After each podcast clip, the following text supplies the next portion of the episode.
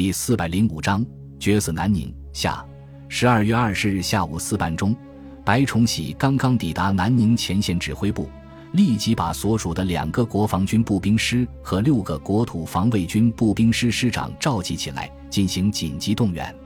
白崇禧表情肃穆，缓缓说道：“根据刚刚接到的情报，南宁日军已经准备撤退了，目前正在城区埋设炸药，要把整个南宁变成废墟。”在座的师长们都听到了这个消息，所以表情没有太大的变化。白崇禧接着说道：“南宁守军一共三个师团又一个旅团，总兵力六万余人，其中包括日军精锐中的精锐近卫第一师团，战斗力相当强悍。日本海军部署在北部湾内的舰艇编队可以随时提供火力和兵力上的增援。”而日军在占领南宁的这几年时间内，已经构筑了四通八达的战壕工事和无数暗堡火力点，形成完整的防御体系，可谓兵强马壮、铜墙铁壁。我军虽然有八个步兵师，近十万人，但是隶属于国防军的甲种师只有两个，另外六个师都是国土防卫军的乙种师，无论是武器装备还是官兵的素质都有很大的差距，所以总体实力并不占优。尽管如此。我们却不可能眼睁睁地看着自己的家园被日军破坏，我们的人民被日军屠杀，我们的财产被日军掠夺。所以，不管面对多大的困难，不管付出多大的牺牲，都要拿下南宁。说到这里，白崇禧冷峻的目光如同刀锋一般从指挥官们脸上扫过，大声问道：“有没有信心？”“有。”师长们齐声怒吼：“有没有牺牲的决心？”有，很好。白崇禧脸上露出满意的笑容，轻轻点了点头，说道：“离开长沙之前，何应钦长官认为以我们的实力很难战胜日军，但是我却不这样认为。你们知道为什么吗？”白崇禧稍微停顿了一下，然后自己说出了答案：“因为我白某人认为，无论是国防军还是防卫军，将士们决死战斗的意志是一样的。”随后。白崇禧开始部署作战任务。他说道：“我军将在明天凌晨五点整发起进攻，对日军防线实施中间突破。首先是五分钟短促的炮击，集中轰击中间一公里范围内的目标。然后国防军以两个步兵团进行集团冲锋，在突破日军一线阵地之后，立即投入全部兵力向纵深突破，尽最大可能向市区靠拢。国土防卫军紧随其后。”发动全线突击，不要给日军任何喘息的机会，力争一举击溃日军。白崇禧补充道：“为了保证攻击的突然性，炮击停止之后的十秒钟之内，我军必须出现在日军阵地前沿，即使被误伤也在所不惜。另外，因为时间紧迫，司令部没有制定出完善的作战计划，所以各位师长必须时刻掌握自己部队的动态，随时进行调整。”确保始终以南宁市区为攻击重点。最后，白崇禧再次强调道：“诸位时刻要铭记着，南宁城内的数万民众正处在死亡的边缘，请长官放心，保证完成任务。”八位师长齐刷刷地站了起来，激越的声音在指挥部里面回荡起来。二十一日五点整，雷鸣般的炮声击碎了南宁郊外清晨的宁静。六十多门一百五十毫米榴弹炮和百余门小口径火炮，在五分钟时间里，把数千枚炮弹倾泻在日军阵地正面一公里的范围内。猛烈的炮火使日军阵地顿时陷入一片硝烟和火海之中，伴随着地动山摇的爆炸，不时有掩体和障碍物飞上天空，像蜘蛛网一样，铁丝网被炸得七零八落，大部分掩体已经不复存在。堑壕和交通壕被夷为平地，观察和通信系统也大部分被摧毁。日军留在前沿阵地担任警戒任务的部队，在短促的炮击中伤亡殆尽。因为在这样猛烈的炮击下，没有人能够幸免。即使没有被密集的炮弹直接炸死，也早已被此起彼伏的剧烈爆炸震死。十分钟之后，炮兵群刚刚开始延伸射击。早已经潜伏在日军阵地前沿的士兵们立即飞身而起，犹如下山猛虎般冲了过去。阵地上空顿时响起山呼海啸般的呐喊声：“弟兄们，冲啊，杀呀！”与此同时，百余挺轻重机枪吼叫起来，把数以万计的子弹喷射而出，越过战士们的头顶，狂风暴雨般向日军阵地横扫过去。数十米的距离瞬息即过，坑道里面的日军刚刚冲到地面上，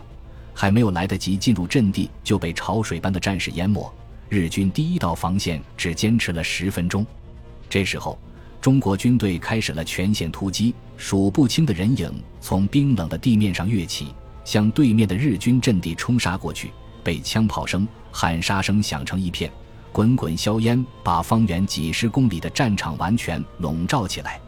攻击部队在推进到第二道防线的时候，开始遭到了日军的顽强抵抗。最先反应过来的日军近卫第一师团，仅仅花了不到五分钟的时间，就集结了一个步兵连队的兵力，并且在中国军队赶到之前进入了阵地，然后冒着连天的炮火，迅速在已经严重损毁的阵地上挖出简易的掩体，架设好轻重机枪，把黑洞洞的枪口指向阵地前沿的开阔地带，冷静地看着高速接近中的中国士兵。日军一直等到中国军队推进到百米之后，才同时开火。密集的子弹如同一把锋利的镰刀，顷刻间就把中国士兵像割麦子一样成片扫倒。接着又甩出铺天盖地的手榴弹，在阵地前沿布下一道死亡地带，很快就堆满了中国士兵的尸体。攻击部队并没有被巨大的伤亡吓倒，战士们在军官的指挥下发起一次又一次冲锋，前面的倒下去。后面的义无反顾地冲上去，同时用手中的武器猛烈射击。日军尽管占据了地利，但是密集的弹雨同样给他们造成了很大的损失。几乎没有一个机枪手能够在自己的位置上坚持五分钟的时间。战壕很快就被尸体和伤员塞得满满的。第五次进攻又被日军击退了，但是有十几名战士没有随部队后撤。而是跳进距离日军战壕不到五六十米远的几个弹坑里面，在全力还击的同时，挥动工兵铲，把附近的几个弹坑打通，变成一道二十多米宽的战壕，然后毫不停歇地向前掘进，一米一米地推进。推进到距离日军战壕四十米左右的时候，战士们开始接二连三地投掷手榴弹，把日军的注意力牢牢地吸引过来。这时候，第六次冲锋开始了。刚刚从后面输送过来的轻型火炮和轻重机枪同时开火，迅速压制住日军的火力。两千多名战士高举钢枪，挺着雪亮的枪刺，呐喊着冲了上去。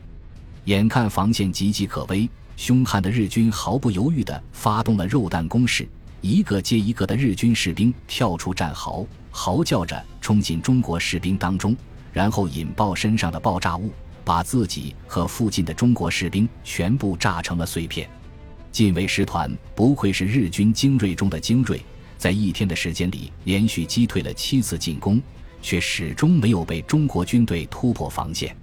然而，左右两翼的日军却远远没有近卫师团这么强悍，在鏖战了一天之后就全线告急，迫使西村琢磨不断投入预备队来维持摇摇欲坠的防线。偌大的市区只剩下数百名日本宪兵在维持秩序，根本无暇继续埋设炸药。二十二日凌晨两点多钟，左翼的国土防卫军部队在当地民众的带领下，把十几个小分队、数百名人渗透到日军阵地后方，然后立即兵分两路，一路悄悄进入市区潜伏起来，破坏日军的爆破行动；一路从日军后方发动突然袭击。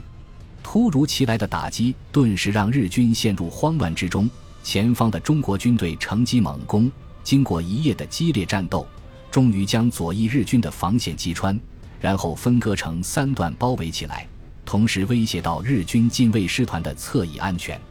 近卫师团为了避免陷入包围，只好与右翼日军一起后退，逐步收缩防线。白崇禧果断变更部署。命令国防军猛攻实力稍弱的日军右翼，把日军一步步向后压。经过两天激战之后，终于把敌人驱赶到南宁城下。这时候，中国军队已经伤亡了一万五千余人，日军则伤亡了一万八千余人。虽然伤亡人数相差不大，但是由于基数不同，中国军队的兵力优势越来越明显。西村琢磨见机不妙，只好向第二十一军司令部发出求援电报。然而，日军增援部队刚刚从梧州出发，就遭到第四集团军的全力阻击，寸步难行。最后，只有部署在钦州一个海军陆战队赶了过来，但是杯水车薪，根本无济于事。面对中国军队越来越猛烈的攻势，西村琢磨把心一横，命令部队交替掩护向钦州撤退，同时命令宪兵准备实施爆破。出乎预料的是，事先埋设的炸药不是消失了，就是被破坏掉。他这才意识到中国军队已经进入了市区，只好放弃了这个罪恶的念头。灰溜溜地撤退到钦州，白崇禧立即把部队分成三个梯次，轮番攻击前进，衔尾追击日军。日军离开了坚固的阵地，又急于离开，除了禁卫师团还能勉强抵挡一下，其余的部队很快就溃不成军。等到进入钦州的时候，又损失了两万多人，比前几天战斗中的损失还要大。二十八日，日军在海军的掩护下。从钦州湾登船向广州撤退。三十日，中国军队进入钦州，至此，广西除了梧州以外的地区全部被收复。